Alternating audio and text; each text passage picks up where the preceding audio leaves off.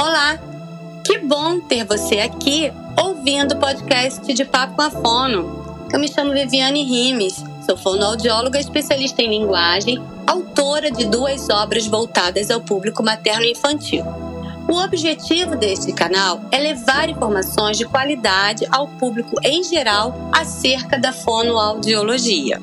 A pandemia nos trouxe uma nova modalidade de trabalhar, ensinar e aprender. Com a fonoaudiologia não foi diferente. E hoje temos muitos profissionais, como o nosso convidado especial, realizando projetos maravilhosos. E o nosso tema será Fonoaudiologia Online e as mídias sociais. Formado pela Universidade do Rio Grande do Norte, especialista em linguagem, autor do livro Eduarda e as letrinhas trocadas e criador do perfil do Instagram Defono. Seja muito bem-vindo, meu amigo virtual, Sérgio Borges. Que prazer ter você comigo neste bate-papo. Vivi, eu que agradeço, estou muito feliz em participar. Finalmente saiu, finalmente deu certo. E para mim é uma alegria, um prazer gigante estar aqui participando do seu programa. Você que é minha amiga virtual, que em breve será pessoal também, né? Espero. Estou é, muito feliz, de verdade. Muito obrigado é. pelo convite. Sérgio, geralmente ouvimos falar: leve seu filho na fono. Mas nós sabemos que a fonoaudiologia, como qualquer outra profissão, é composta por profissionais de ambos os sexos. No livro Eduarda e as Letrinhas Trocadas, você traz essa diversidade de fonoaudiólogos. Conte-nos então um pouquinho sobre a sua experiência em relação a isso. Vivi, realmente, né, é um curso que a predominância é de mulheres, né, existem mais mulheres, mas também existem homens. E isso é uma coisa que eu senti na pele, assim, quando eu entrei no curso. É, eu vi realmente que tem muitas mulheres, mas depois, né, tanto nas folhinhas de audiometria, que embaixo tinha fonoaudióloga, ou então as entrevistas leve para fono, a fono, a fono, só se referia ao sexo feminino, né? Hoje em dia é, vem mudando, isso vem mudando um pouquinho, estão discernindo mais e está sendo bem bacana. No livro, eu quis trazer, quis falar sobre a fonoaudiologia de uma forma geral, né? Mostrar o que é a fono, o que é que a fono faz, como é que a fono trabalha, a parceria com a escola, a importância da família. Além disso tudo, eu procurei inserir também é, ambos os profissionais. Né? No livro tem uma fonoaudióloga e um fonoaudiólogo. Então os dois trabalham né, e mostra também essa diversidade que há no nosso curso, na nossa profissão, que é predominantemente mulheres, porém existem homens também, que nem eu, né? e que trabalham né, de uma forma linda. Não interessa o sexo. O que importa é a capacidade, a vontade, o amor pelo trabalho que cada um de nós temos, né? Exato, exatamente. É uma coisa que eu sempre falo. É, existem cursos que a predominância é de homens e existe curso que a predominância é de mulheres, mas isso não interfere em nada. Se você faz um bom trabalho, se você gosta daquilo que você faz, se você realiza um bom trabalho, você não, não, não importa o sexo, não importa o curso, não importa o seu trabalho bem feito é, é, no que você realiza. Você é um sucesso nas redes sociais. Vou repetir aqui, no perfil de Fono, que é T-H-E, Fono, tudo junto. Seus vídeos engraçados chamam a atenção das pessoas.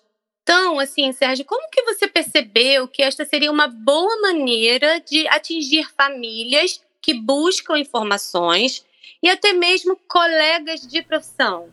Eu acredito que quando a informação ela é passada de uma forma mais leve, descontraída, ela fixa mais. Então, meus posts, minhas coisas, vídeos, eu sempre procuro fazer com que tenha um pouquinho de humor, mas também um pouquinho de seriedade, para que as pessoas elas, elas consigam capturar essa informação né, de uma forma lúdica, digamos assim, e consigam fixar mais, né, até para mostrar a importância do fonoaudiólogo, o que é que o fonoaudiólogo faz, algumas questões já fala, né, linguagem também, eu procuro sempre mesclar informações importantes com uma pitadinha de humor para que as informações elas fixem melhor. E é engraçado, Vivi, que quando a gente faz isso, né, o alcance é maior também, e nós ouvimos e lemos muitos relatos. Isso é muito bom.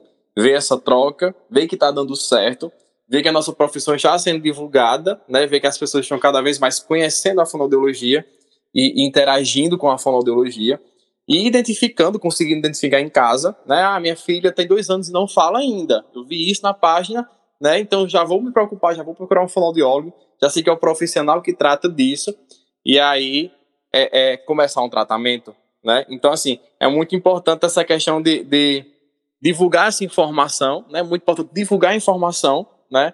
E mais importante ainda é como divulgá-la. Eu procuro divulgar dessa forma para justamente acontecer tudo isso que eu já falei. é, eu acho que assim, a gente está falando aqui de mídia social, né? Então, é a maneira com a qual nós encontramos de propagar, vamos dizer assim, a fonoaudiologia, e eu vejo que nos seus posts você geralmente coloca o embasamento científico, então é isso mesmo, é humor com seriedade. Então eu acho que que, que isso acaba levando, né? Credibilidade, que é o que você tem, e é por isso que eu te convidei. Bom, Sérgio, é, você participou ativamente do último congresso de fonoaudiologia que foi online. Compartilhe conosco como foi assim é, receber esse convite e também o que falaram no congresso sobre os avanços que nós tivemos em nossa área mesmo em meio à pandemia mundial do coronavírus, como, por exemplo, os teleatendimentos, as lives, os inúmeros cursos de formação online. É, eu tive o prazer né, de participar dos dois últimos congressos, que foram online, e foi muito bacana a experiência. No primeiro eu participei até como palestrante, é, conversei lá com o Zose, foi muito bacana essa experiência e muito bacana ver, né, que a fonoaudiologia ela vem se transformando. Como a Vivi falou, na pandemia começaram os atendimentos online, né, o teleatendimento, que foi uma coisa que era momentânea, só que aí veio para ficar, né, permaneceu e, e, e continuou e está continuando até hoje.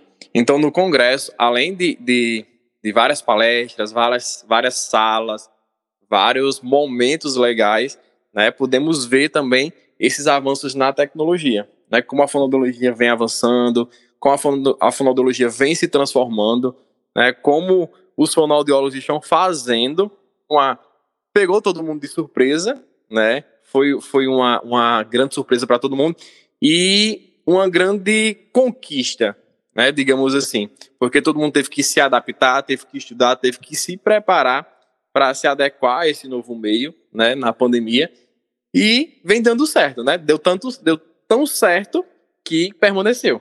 E vem dando certo a cada dia mais. Assim, os dois congressos foram muito bons, assim, online, porque quem não tinha, quem não teve a oportunidade de participar dos outros pela distância, pelo custo, pelas outras coisas, teve essa acessibilidade agora, né? Foram dois. Então, duas grandes oportunidades. Acredito que muita gente participou pela primeira vez, como eu. Participei pela primeira vez ano passado. E foi uma experiência gigante, né? Incrível. E espero, né, que o próximo seja presencial, para que possamos se encontrar, se conhecer, se abraçar e, e compartilhar a fonoaudiologia. Oh, espero estar lá, hein? Quem sabe? Vamos sim. Aqui no Rio de Janeiro, é, algumas pessoas nos relatam, Sérgio, é, algumas dificuldades em conseguir atendimento fonoaudiológico no setor público seja pela demanda ou por outros motivos diversos. Divida um pouquinho com a gente como é a sua atuação dentro do serviço público em sua cidade e qual é a sua cidade. e se houve atendimento online nesse período de pandemia, enfim, como funcionou o serviço público nesse período? Vivi essa dificuldade de conseguir atendimento, acredito que é uma dificuldade que é compartilhada por vários municípios. O motivo é que existem poucos profissionais né, nos municípios que são contratados, que são concursados, que são chamados pela prefeitura. Existem poucos profissionais e uma demanda gigante. É, eu passei muito tempo sozinho em um município, em Jardim de Piranhas, que foi o primeiro município que eu passei no concurso. Passei muito tempo sozinho. Então, assim, era uma demanda gigante. Nós sabemos que o tratamento fonoaudiológico eu não posso definir. São 10 sessões, o paciente vai para casa, feliz da vida, e o outro vai entrar no lugar dele. Não é assim. Né? A gente sabe que, que requer um certo tempo e a lista de espera só crescia. Até que chamaram outra fono, minha amiga Eliane, que trabalha junto comigo, e a gente conseguiu, de certa forma, é, tirar um pouquinho dessa fila de espera e dividir e conseguir mais atendimentos. Mas acredito que um dos maiores problemas dos municípios é justamente esse, a falta de profissionais. São poucos profissionais para muita demanda. Então, acho que é uma coisa que as prefeituras devem ver, os municípios devem ver, é essa necessidade de contratar mais profissionais, porque tem mais profissionais para, para serem chamados. Na pandemia, o que é que aconteceu? É, todo mundo foi pego de surpresa, né? Até porque no início da pandemia tinha sido o início do ano que tinha mudado de equipe NASCE para equipe multi. Então estava todo mundo muito perdido, muita coisa nova, muita informação. E quando a gente estava se organizando para voltar aos atendimentos como equipe multi, né, modificar tudo que já era do NASF, veio a pandemia e nos deixou mais perdidos ainda. E o que é que aconteceu? É, eu tive conversando com outras pessoas no início da pandemia, outros fonoaudiólogos, e eu vi que a realidade em várias cidades, vários municípios foram basicamente a mesma. É, muitos de nós desviamos, é, é, de certa forma, da nossa função e começamos a trabalhar junto com as equipes de saúde. Então, estava todo mundo junto com, com o propósito. A gente ligava para as pessoas, fazia monitoramento, fazia acompanhamento das pessoas que estavam com Covid, acompanhamento psicológico. Então, assim, foi um atendimento, foi uma, uma coisa diferente, né? Fugimos um pouquinho da nossa função, mas em prol do bem-estar das pessoas que estavam é, com Covid, das pessoas que estavam com risco, das pessoas é, é, que, que precisavam de orientação. Então, foi, assim, bem, bem, bem novo para a gente. Em relação aos atendimentos online, eu vi que muitos fonoaudiólogos no SUS começaram a fazer também, mas lá para frente eu não fiz, né, porque justamente por essa demanda gigante no meu município de, de pessoas que no RN, eu lembro que Jardim de Piranhas teve uma época que ficou em primeiro lugar, aumentou 300%. Então assim, a gente tem uma demanda gigante para ligar, para conversar, para falar, para monitorar essas pessoas com, com Covid mas foi bem difícil, né? Acredito que não só para mim, mas para todo mundo. Mas conseguimos vencer de certa forma e, e fazer dar o nosso melhor. É, acho que é importante a gente deixar aqui que nós somos, né, profissionais da área da saúde. Então, o suporte que você conseguiu dar, né, para a quantidade de pessoas, você e a sua outra colega, né, eu acho que isso é o que mais importa. Então, é como a gente conseguiu ajudar os nossos pacientes, de que maneira a gente conseguiu apoiar os nossos pacientes, as famílias dos nossos pacientes. Eu acho que isso é o que realmente vale. Então, cada um deu aquilo que foi possível dar, porque para nós, fonoaudiólogos, também foi muito difícil. Então, é, a gente está é, munida de materiais, de novos materiais, de programas, mandar é, fazer programas no, no Word, mandar para os pacientes fazerem em casa, ou então comprar cada vez mais programas no computador e fazer pelo Zoom, fazer pelo WhatsApp. Enfim, é uma coisa que eu nunca nem tinha ouvido falar que era Zoom, né? E aí a mãe de um paciente meu que me ajudou, então foi, a gente realmente montou uma corrente. Nós fonoaudiólogos nos ajudamos cada vez mais, demos as mãos e assim, foi o que você falou, Sérgio, acabou vindo para ficar. Então, eu conheço fonoaudiólogas que já realizavam atendimento online, atendimentos online, por exemplo, a Valéria Leal, né? Ela trabalha com cantores, então ela não tem como marcar consulta no consultório com cada um, atendimento com consultório com cada um. Às vezes o cantor está no palco e precisa de um SOS, então ela tem que ajudar com atendimento online mesmo, né? Dentre outros, estou dando o exemplo da Valéria, porque ela já faz isso há muito tempo, outros profissionais também linguagem, né? Trabalhamos com crianças, eu nunca tinha pensado nessa possibilidade. Uhum. E a pandemia veio aí para dizer para a gente: olha, vocês podem mais, vocês conseguem. Eu acho que nós cumprimos o nosso papel com os nossos pacientes.